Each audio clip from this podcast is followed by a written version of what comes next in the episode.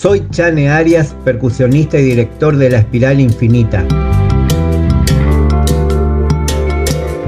Hacemos un estilo de música que se llama samba reggae.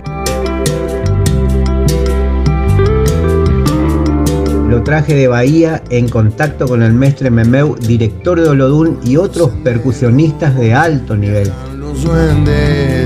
Que van guiando y van perdiendo. Estamos trabajando nuestro primer disco que se va a llamar Pies de Barro En un hechizo que se hace y este es uno de sus cortes. ritmos de espiral van dejando vaca. Intentamos mostrar y plasmar los colores de nuestra música y nuestra ciudad en cada tema.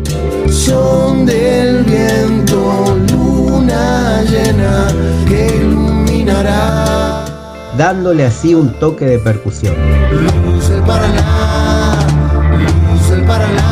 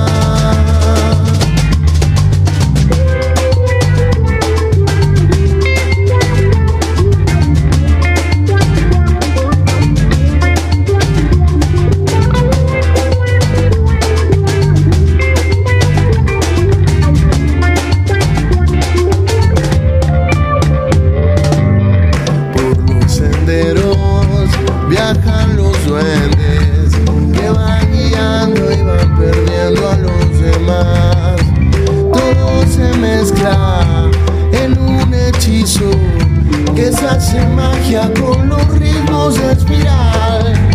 Van dejando, va cambiando, dejando todo atrás.